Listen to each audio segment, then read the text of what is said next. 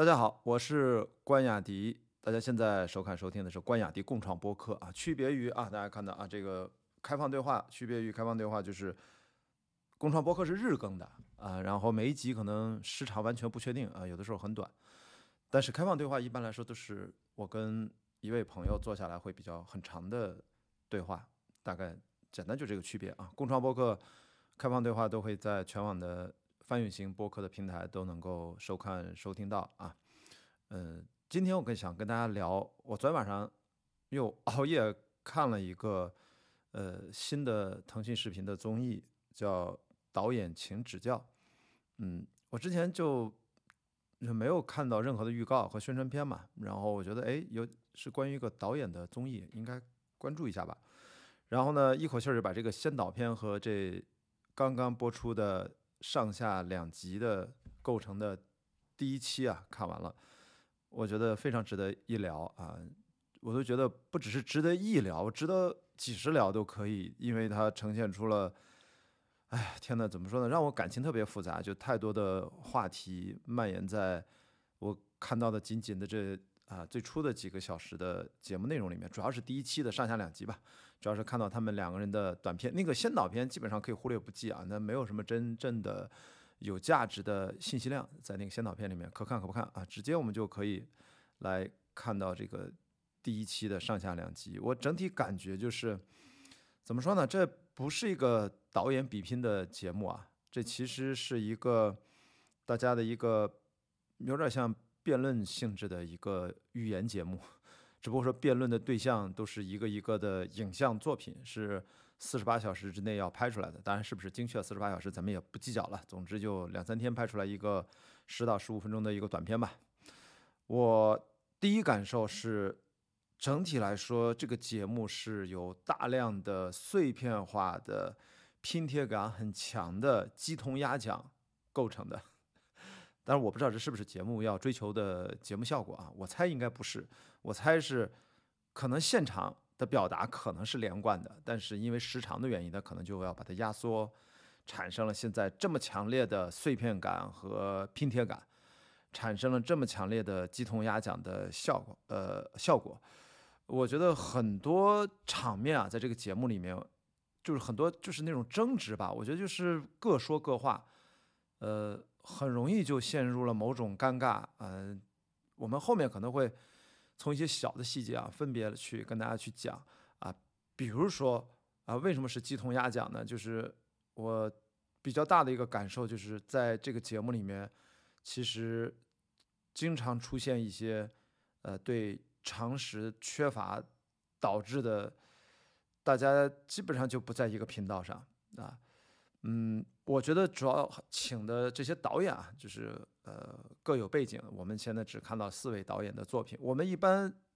在后面跟大家分享的时候，我们更多的会聚焦作品啊。我们先不要聚焦到这个人身上，我们就事论事儿，我们就作品谈作品啊。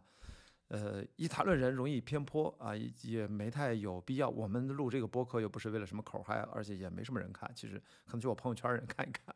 好吧。然后呃，整体上我觉得四位制片人那个角色，在整个节目里面的发言都是普遍比较靠谱，甚至可以说百分之九十五以上，百分之九十以上吧。我我觉得都都蛮靠谱。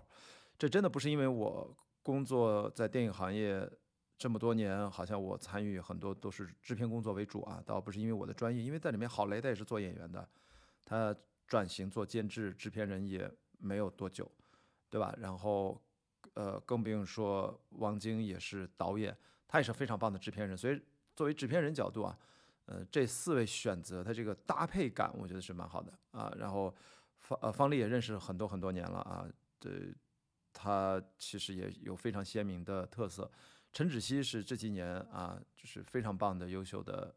应该是很年轻的制片人啊，应该年纪也也不大哇。我觉得，嗯，他很多表达也都蛮准确的。所以你看，这个节目如果一定要我从嗯从正面的啊，如果我个人角度，大家去关注，就这四位他们讲的绝大部分的话，我觉得值得大家去听的啊。但是其他的一些很多发言就很多迷惑发言，当然里面有些。比赛，我们说导演那些选手吧，那里面其实他们有些讲的内容蛮好的，呃，但是有一些真的是槽点啊，槽点很很很多，呃，甚至特别是其他一些人的发言啊，我真觉得是常识的一些一些问题，还有我觉得就是明显的不体面啊，不体面就是有点不能说这是为了追求节目效果还是干嘛，就是呃发言还是呃比较明显的明显的不在点儿上啊，我甚至觉得他自己也知道。对自己发言不在点儿上，呃，但可能这就是现在综艺的一个特点嘛，可能大家不太关心真正的真正的内容，站起来讲话就好。我随便举个例子，有有一个什么影评人站起来，这人家报边 说什么有人批评我的片子，不拉不拉，呃，拆成了好多段来批评我，在网上做视频，然后马上那个当事人就站起来说，我就是那个人，然后咱讲了一大堆关于影评人，我就觉得。呃，其实就就就蛮可笑的啊，好吧，就那一看就是节目效果拉满，但实际上跟这个节目所要表达的这个没有没有什么半毛钱关系。现在谁还会关心啊？真正的所谓的影评人是怎么思考的？因为现在全网每个人都可以是影评人，你知道吗？在我看来，真正所谓的严格意义上的影评人，在中国极少极少，少到其实可以忽略不计啊。比如说，呃，反派影评，他经常请一些嘉宾啊，有一些他们。不在电影行业里面啊，他们的利益跟这个行业其实不是直接相关的，他们非常客观，因为我们现在也没有那种传统的呃历史层面上的影评人啊，一般都是就职于媒体啊，比如《三联生活周刊》啊，如果一直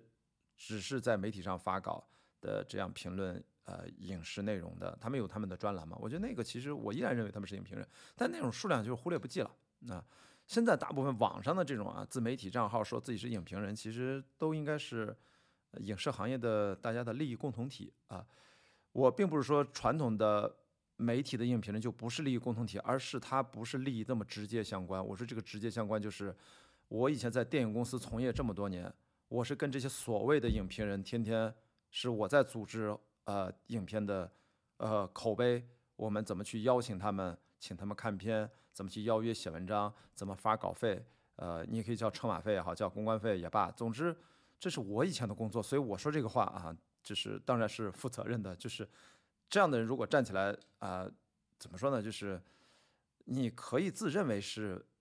某种兼职的影评人，因为干这事儿全职赚钱也挺难。当然现在后来有了毒丝儿什么，就是那种啊毒舌电影啊，那那那是很大的机构了，那就是一种自媒体的嗯很大的自媒体账号公司的行为。呃，其实一方面。他更加有影响力，你当然可以说他是呃影评人，但是更重要的是，他也成为了这个行业的就是很权重很大的一个利益的部分啊，利益的一部分，共同利益的一部分，好吧，这是我说看到有些发言，我也觉得嗯，就是大家就看个乐儿就就好了啊，呃，包括里面还有很多，我觉得就蛮可惜的啊，就是其实毕志飞他有很多。其实可以合适的证明自己的机会，他一再的 浪费。我觉得这些话题都可以展开聊一聊。总之，在这个节里面，我我说了看到很靠谱的一些发言啊，几位制片人代表都蛮好的，然后也看到了很多就怪力乱神的这个争吵的群像啊。然后，如果今天最后一段让我嗯简单嘛，今天就是简单先聊两句。我觉得这个第一期里面四位导演，在我心当中啊，就是鲍贝尔和毕志飞他们应该是一组。梁龙导演和向国强其实可以分为一组，这样的话，嗯，他会从我的角度会比较方便跟大家分享。好了，我也不想聊得太长，其实就是一个